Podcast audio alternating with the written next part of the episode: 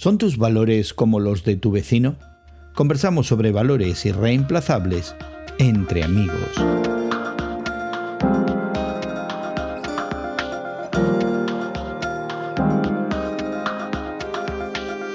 Gracias por acompañarnos entre amigos esta conversación semanal sobre la fe cristiana y el mundo contemporáneo que tenemos en el día de hoy Elsa Mazón y tu amigo Gerson García.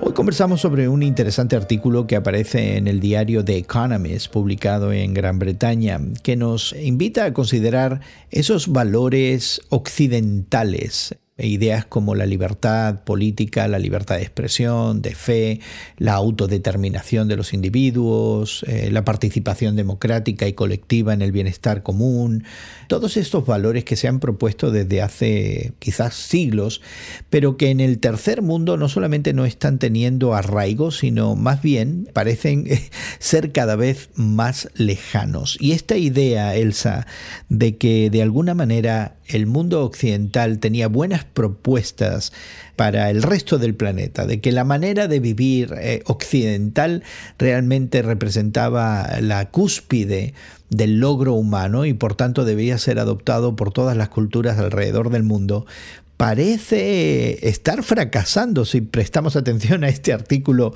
del diario The Economist. ¿no? Yo creo que sí, Gerson, y muchos musulmanes que han escapado de sus países por la opresión que sufren, buscando libertad, buscando sobrevivir, hemos pensado, bueno, van a adoptar los valores europeos, ahora viendo estos grupos de inmigrantes que ya tienen decenas de años tal vez eh, viviendo en estas naciones de Europa, han decidido permanecer con sus costumbres, han decidido permanecer con sus valores, con sus creencias. Y esto que pensábamos originalmente, ¿no? De que cualquier persona que no conozca estos valores occidentales, estas creencias occidentales, y una vez que las experimente, eh, las va a adoptar porque son las mejores, ahora resulta que no y se me hace una idea muy inocentona ahora que estamos viendo que los resultados no son los que esperábamos de cierta manera. Así es, y yo creo que hay mucha tela que cortar en una conversación como esta. Pero quisiéramos invitarte a ti, querido amigo, querida amiga que nos acompañas, a que te suscribas a este podcast y que encontrarás en tu plataforma de podcast favorita. Nuestro podcast eh, te ofrece acceso a algunos de los recursos que facilitan hoy nuestra conversación, entre ellos el artículo del diario The Economist que estamos eh, mencionando y por supuesto también te da la posibilidad de interactuar con nosotros dejando tus comentarios, tus opiniones, tus ideas y mantener esta conversación eh, viva y vigente. Así que búscanos como Entre Amigos con Gerson García en tu plataforma de podcast favorita. Nos puedes encontrar en Google, Apple o Spotify o en cualquier lugar donde tú encuentres tus podcasts. Y Elsa, eh, continuando con este tema acerca de los valores occidentales, yo creo que deberíamos empezar hablando un poquito de esa pretensión y de dónde nos nace, porque quizás todavía pudiera ser uno de esos residuos de estas ideas coloniales que impulsaron la expansión europea por el continente americano, por África, por partes de Asia, donde el europeo creyó que su propuesta de vida, su visión del mundo, su cosmología, sus percepciones políticas, su manera de entender la economía, representaban la cúspide de logro humano, ¿verdad? Eh, y yo creo que deberíamos empezar por ahí, ¿no? Creo que tiene mucho que ver, ¿verdad? Esa visión del ego, ¿no? De, la autopercepción, de cierta manera. ¿Cómo yo me veo a mí mismo? ¿Cómo me veo yo a mí mismo? Claro. Y si me estoy viendo a la hora de incursionar en otro país, en otra cultura, como una persona superior, pues yo vengo a inculcar, ¿verdad? Algo que de cierta manera les va a hacer ver a estas personas que no están tan avanzadas como yo, que lo sean, ¿no? Voy a, voy a invitarles en el mejor de los casos a que asuman mis creencias, mis enseñanzas, ¿verdad? Y mi manera de ver el mundo, también mi manera de verme a mí mismo. Pero esta invitación, Gerson, muchas veces no fue una invitación, eran, imposiciones, eran imposiciones de fe, eran imposiciones sociales, eran imposiciones de castas, ¿no? Entonces, esta visión del mundo no solamente tenía que ver de dónde vengo, de dónde provengo y de qué color es, es mi piel, qué tan clara o qué tan oscura, pero también tenía mucho que ver con la religión. Yo creo que no la vemos solamente de Europa hacia los países que conquistó en aquellos tiempos, pero también si estudiamos bien a otras culturas, a otras razas, veremos también que se ha dado en países como la India, en lugares como eh, la percepción que se tienen entre chinos y japoneses, etcétera, etcétera. Parece ser algo que se nos da a los seres humanos. Y creo que es importante anotar eso, ¿no? De que no es solamente del lado europeo.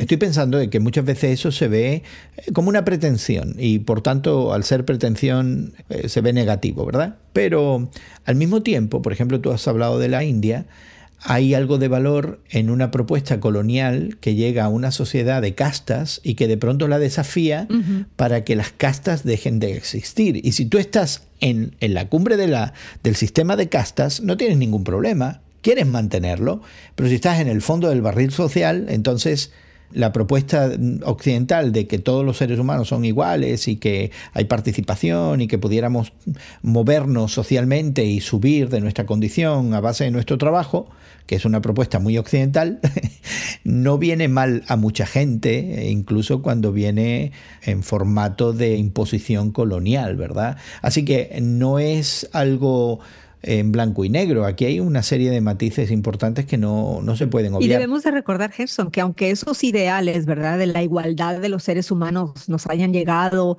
tal vez de los franceses, ¿no?, de la revolución, de liberté, igualité, fraternité, tal vez, tal vez, pero a la hora de ponerlos en práctica, no lo hacemos tan bien. No, no lo hacemos tan no bien. Lo no lo hacemos tan bien. Lo tenemos plasmado en la Constitución de los Estados Unidos de Norteamérica y hasta la en nuestras constituciones decimonónicas. Así es.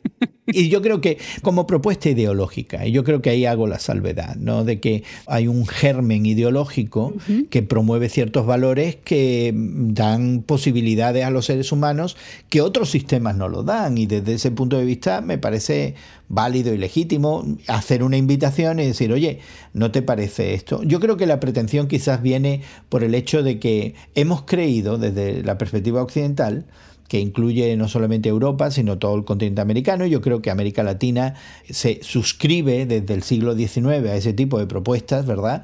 Eh, hemos pretendido de que esta es la solución y es tan obvia que todo el mundo va a saltar a ella y todo el mundo quiere vivir democráticamente y todo el mundo quiere vivir a la europea o a la occidental y todo el mundo quiere tener los mismos tipos de valores. Y me estás recordando la segunda vez que los Estados Unidos, en la historia más reciente, invadió el país de Irak. Mm. Y recordemos que eh, en esa ocasión estaba de presidente en los Estados Unidos George W. Bush y su vicepresidente, el señor Dick Cheney.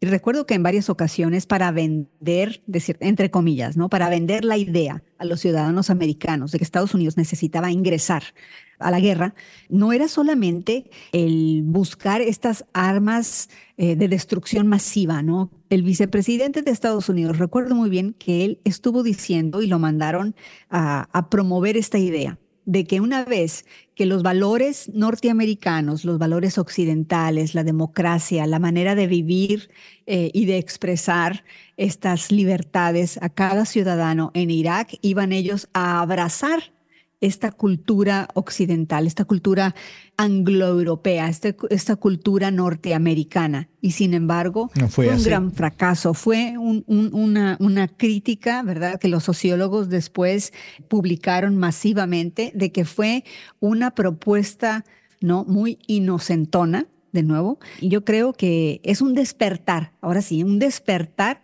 de la ideología occidental y decir, ah, caray, no la tenemos tan fácil, aunque nuestros ideales, si así los queremos imaginar, sigan siendo superiores, el resto del mundo no necesariamente los va a comprar. No los ve igual, así, no los ve como superiores, como necesarios. Así es. Y están corriendo en la otra dirección 25 años después de esa propuesta que se hiciera ¿no? con la invasión de Irak, de que bueno, vamos a llevarles también un nuevo sistema de coexistencia y de civilidad y de, Estado de Derecho. Y lo que no hemos visto y nunca nos dimos cuenta, ¿verdad? Hasta que era demasiado tarde, obviamente, es que para muchos ciudadanos de otros países son totalmente ofensivos. Esa forma de vida de la libertad o libertad de expresión o de que las mujeres puedan incluso dar su opinión en un espacio público son consideradas tremendamente ofensivas y tremendamente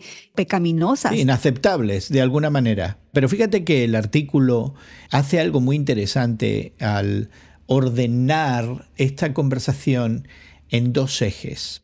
En el eje, eh, llamémosle eh, vertical, que va desde los valores tradicionales en el fondo hacia la aspiración de algo más secular, más progresista, y luego en su eje horizontal, desde la supervivencia a la autoexpresión. Y es bien interesante cómo conecta estos cuatro puntos, ¿no? Que el tema supervivencia no está necesariamente conectado con el desarrollo económico en el otro extremo, sino con la capacidad de expresarse uno en su totalidad, como lo pensamos en una sociedad democrática. Es decir, la idea de que si no hay estabilidad económica, si no hay comida en la mesa todo el tiempo, si no hay sistemas de infraestructura que me garanticen salud, agua, educación, el tema de la autoexpresión y de la participación social como un valor de un país no existe, no se puede dar. Y lo mismo en el ámbito de lo tradicional, no a lo progresivo, sino a lo secular, es decir, que hay una presencia latente del peso que tiene la religión. Y me llama mucho la atención que en estos ejes hemos visto en los últimos 20 años quizás una polarización, un distanciamiento entre los países que se apegan a lo más tradicional porque tienen condiciones de subsistencia y los países que se pueden permitir el lujo de la autoexpresión, de la participación, del desarrollo económico y social, justamente porque hay una mentalidad quizás más progresista, más secular y más distanciada de la religión. Yo creo, Gerson, que, eh, digo, se me hizo muy, muy interesante este artículo de, de la revista The Economist porque creo que están ellos haciendo las diferencias entre países, pero con el flujo que existe de inmigrantes hacia Europa, de inmigrantes hacia los Estados Unidos, creo que están cambiando estos valores y no se puede ya distinguir a los países tan claramente como este eh, esquema lo está denotando. Creo que están forjándose de cierta manera tal vez un, tercer eje quisiera proponer esto eh, a los autores de este artículo, porque creo que debe de considerarse el, tribalismo que de cierta manera está surgiendo dentro de estas naciones eh, desarrolladas o de autoexpresión, ¿verdad? Donde el progreso está siendo frenado o aislado o separado dentro de estos mismos países por núcleos de personas, de comunidades, de, otras religiones, de otras creencias, de otras etnias, de otros sistemas de educación que empujan, ¿verdad?, a seguir arraigados hacia lo que es sus valores tradicionales y su deseo de supervivencia dentro de una sociedad mayoritaria que no es la de ellos. Pero déjame, déjame desafiar esa noción un poco, porque yo creo que cuando te oía decir esto, yo pensaba, por ejemplo, en la presencia islámica en Europa, como un grupo que está creciendo y que eventualmente podría anclar, ¿verdad? Podría hacer gravitar una nación progresista europea y con valores occidentales hacia sistemas más eh, tradicionales dentro del mundo islámico, ¿verdad?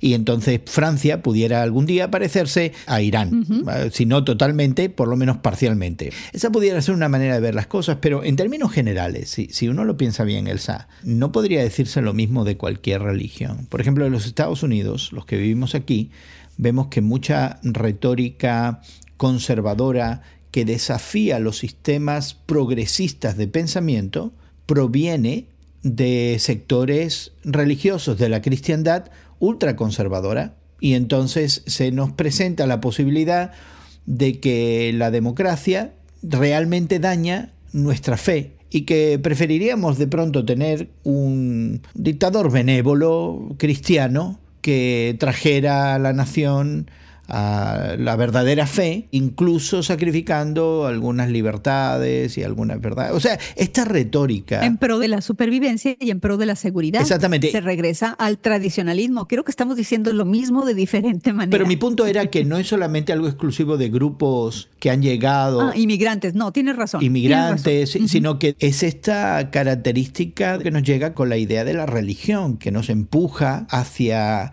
ámbitos mucho más tradicionales, más conservadores, menos progresistas y menos suscritos a valores como la participación democrática, la igualdad, ¿verdad? Y todas estas conversaciones desde el punto de vista social suceden en países donde quizás no hay islámicos o no es una presencia muy, fuerte y sin embargo se dan porque la religión sigue ahí. Y, eso me, me, me, llevaría ahora entonces a hacernos una pregunta muy incómoda desde la fe cristiana, ¿no? Personas como tú y como yo que suscribimos las ideas que el Evangelio promueve y la persona de Jesucristo como esa manifestación del Dios creador que nos hace entenderle a Dios mejor y nos hace entender el mundo mejor y nos hace que nos entendamos los unos a los otros mejor y a nosotros mismos. Y entonces aquí hay una, una pregunta que debemos resolver. ¿Será que nuestra fe desafía muchos de estos valores progresistas, democráticos, y si lo hace, ¿es algo bueno, necesario? ¿Es algo mm, detrimental? Yo pienso, Gerson, la verdad que la persona de Jesucristo incomoda, incomoda a cualquiera, incomoda a la persona que es secular, ¿verdad? Al grado de descartarlo, incomoda al tradicional. Y al religioso lo incomoda mucho. De muchas maneras Jesús rompió con esas tradiciones que, que amarraban socialmente a las personas, ¿verdad? Y también eh, Jesús nos manda a arriesgarnos a salir al mundo y a proclamar ese evangelio de la vida nueva, de la vida eterna, de esa verdad que existe solamente en Él y va en contra del que quiere sobrevivir. Y al mismo tiempo es un Jesús que aquel que está en pro de la autoexpresión te dice, el centro no eres tú, el centro lo soy yo. Y Jesús realmente, como lo leo yo en las escrituras, eh, nos incomoda a todos.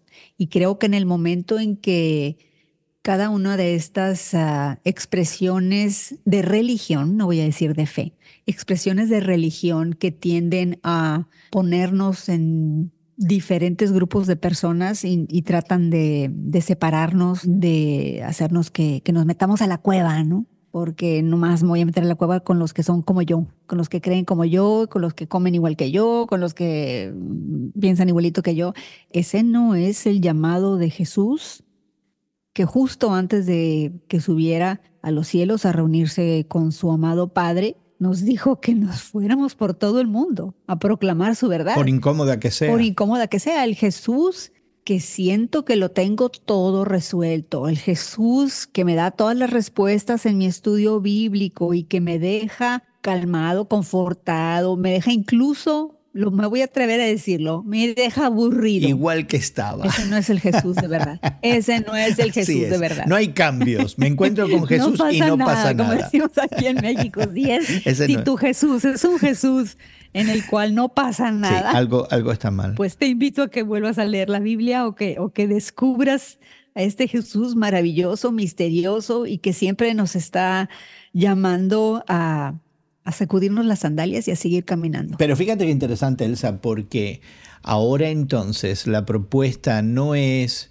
posicionarnos en nuestro ideario social, político, económico, del que no podemos escapar como seres humanos, incluso siendo seguidores de Jesucristo, y entonces encontrar aval a nuestras posiciones en nuestras tradiciones religiosas. La propuesta aquí es diferente, la propuesta es descubrir a ese Jesús que define quién soy yo, que me muestra quién es Dios y lo que a Dios le preocupa, y que me dice que tengo una responsabilidad para mi prójimo el descubrimiento incómodo de Jesucristo que viene a desafiar justamente esos cuatro ejes de los que hemos hablado y de los que este artículo hace referencia de una manera magistral, verdaderamente muy buen artículo.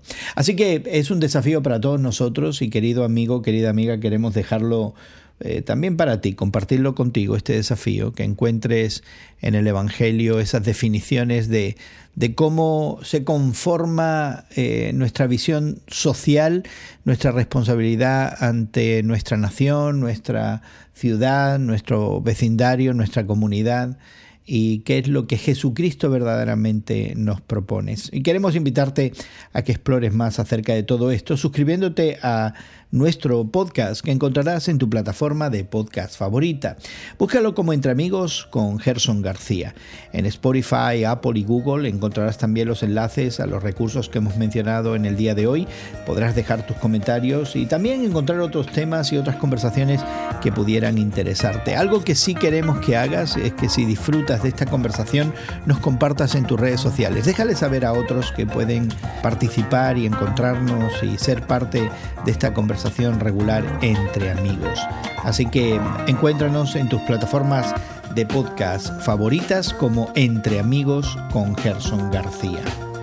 En el día de hoy agradecemos el esfuerzo técnico que hacen nuestros equipos de México y Estados Unidos y que hacen posible que esta conversación llegue hasta ti. También agradecemos mucho a Elsa el tiempo que nos dio para conversar con nosotros.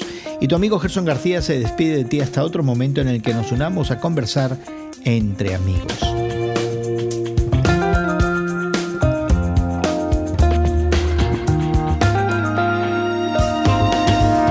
Entre Amigos es producido por Eventual Media y distribuido por Radio Moody para ministerioreforma.com.